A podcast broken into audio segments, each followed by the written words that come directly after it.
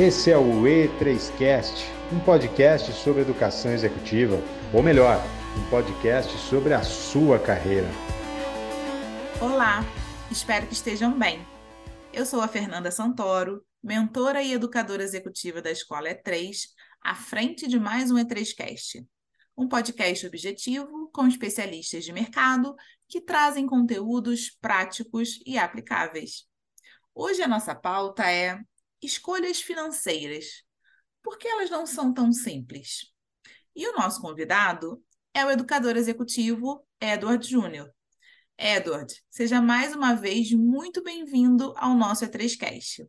Como você sabe, aqui quem faz a apresentação é você. Então conta um pouco da sua história para quem está chegando agora no E3Cast.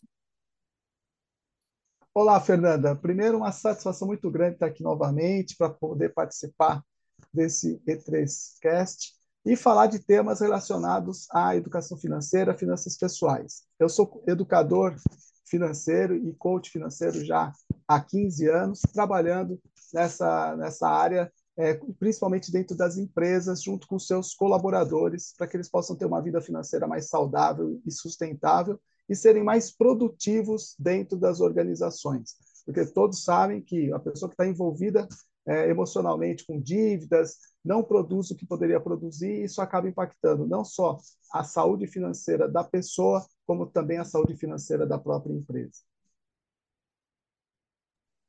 Muito bom, Edward. E com certeza hoje vai ser mais um aprendizado bastante importante aí para quem já se preocupa ou está começando a se preocupar com a saúde financeira.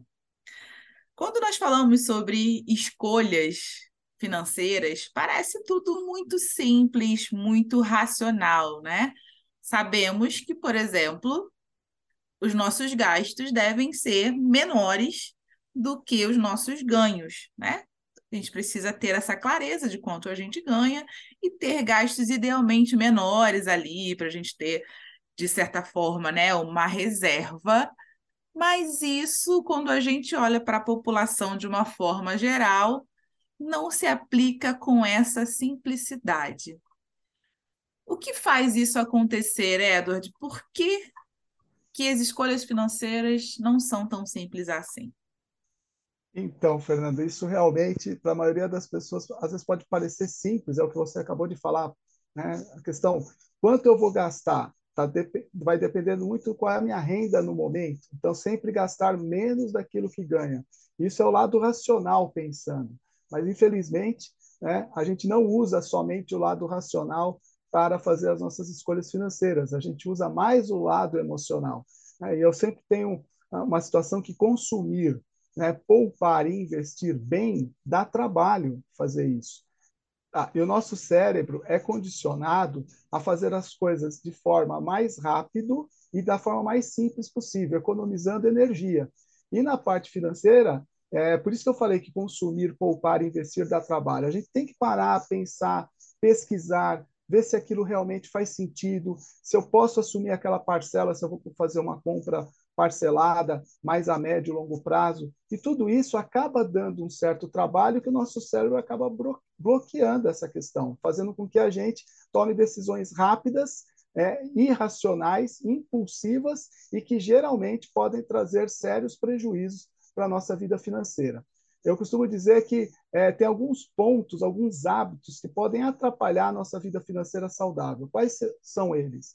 Primeiro, a preguiça de começar a fazer, de repente, um seu orçamento mensal, levantar para onde está indo as suas despesas, para onde está indo o seu dinheiro, para que você possa ajustar e fazer exatamente aquilo que você falou no começo, né? gastar menos do que você ganha. Segundo ponto, segundo hábito, a procrastinação. Adiar determinadas decisões relacionadas às finanças pode impactar muito por vários meses e até anos depois da pessoa a poder se recuperar financeiramente. O terceiro ponto, o imediatismo a gente querer tudo para agora, não pensar que nas questões financeiras, às vezes, tem situações que a gente tem que programar, planejar para realizar daqui a alguns meses, daqui a alguns anos. Não, a maioria das pessoas pensam é, da forma muito imediata que é tudo agora, sem pensar nas consequências que isso vai, vai gerar. E o quarto ponto a tendência de ficar se queixando de problemas financeiros, principalmente colocando a culpa nos outros e não em si ou em outras situações. Ah, porque eu ganho pouco, ah, porque a gente paga muito imposto de renda, muitos impostos, ah, porque o governo isso, ah, porque eu tenho uma família que gasta demais, ou seja, a gente sempre terceiriza os nossos problemas financeiros e quando a gente tem que deveria assumir a responsabilidade pelas nossas decisões. Então, é, resumidamente, são esses quatro pontos que eu tenho certeza que o nosso ouvinte ele deve se encaixar em alguma dessas situações e aí, através do autoconhecimento, sabendo, ah, eu sou muito imediatista, opa, o que, que eu posso fazer a partir de hoje para mudar esse cenário? Então, é sempre ter o autoconhecimento de como você funciona com as questões financeiras para poder tomar melhores decisões. Bacana, Edward. Eu acho que a gente sempre fala aqui, principalmente quando falamos para líderes, né, da importância desse autoconhecimento. É, seja qual for o tema que a gente traga, desde metodologias ágeis até a própria saúde financeira, né, que, que é o teu tema principal aqui, nós falamos sobre essa necessidade até para poder tomar decisões acertadas, mais bem pensadas e mais adequadas. E quando, e quando você traz né, sobre, sobre esses quatro hábitos, né? Qual que é a origem desses hábitos, Edward? O que, que faz que esses hábitos sejam criados? O que está por trás deles, né? Eu acho que quando você fala principalmente de procrastinação, a gente vê procrastinação numa série de questões, né? De metas pessoais, de metas em relação ao exercício físico, por exemplo. E muitas vezes tem ali por trás uma história, ah, não, eu sou livre quando eu que escolho o momento que eu vou fazer, se eu faço de acordo com o padrão que alguém estabeleceu, está dizendo que eu não tenho autonomia suficiente. Enfim, conta pra gente de onde vem, o que que gera né, esses hábitos aí que acabam impactando na saúde financeira? Então, alguns estudos, né, hoje nós temos aí a, a economia comportamental, vários autores né, que pesquisaram e vêm pesquisando sobre como é que a gente toma os nossos hábitos, e eu, é, eu acredito muito em que eles estão certos, que a procrastinação, principalmente, e o imediatismo é, tem origem já dos nossos antepassados. A, procrastinação, principalmente, foi fundamental para a nossa sobrevivência. Por quê? Porque é, é, explica o problema da gente adiar tarefas que são importantes, mas não imediatamente necessárias, priorizando aquilo que é fundamental para a nossa sobrevivência no curto prazo.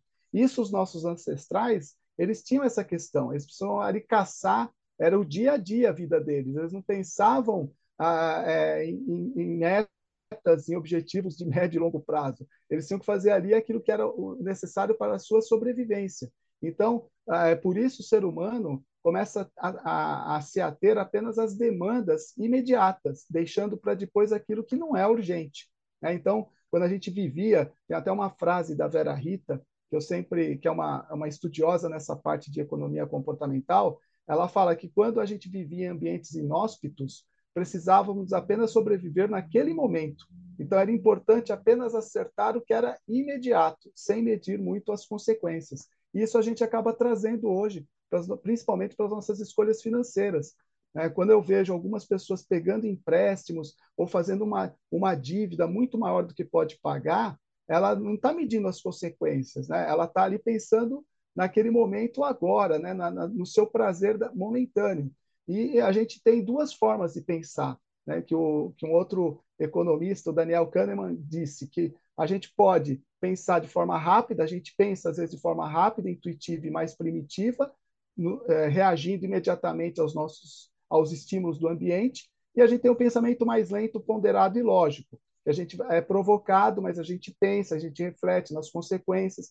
E para questões financeiras é fundamental que a gente tenha esse pensamento mais lento, mais ponderado, é, para que permitir que o nosso cérebro, o nosso lado é, é, mais racional, entre em ação para medir as consequências, ver se a gente pode realmente assumir uma determinada parcela, uma determinada dívida, o, quais os benefícios, pesar se realmente os benefícios daquela, é, é, daquela ideia, daquela escolha vão ser maiores do que os, os não benefícios. Então é importante a gente pensar a respeito disso, né? Respirar fundo antes de tomar uma decisão e pensar nos prós e contras para tomar a melhor decisão possível, né?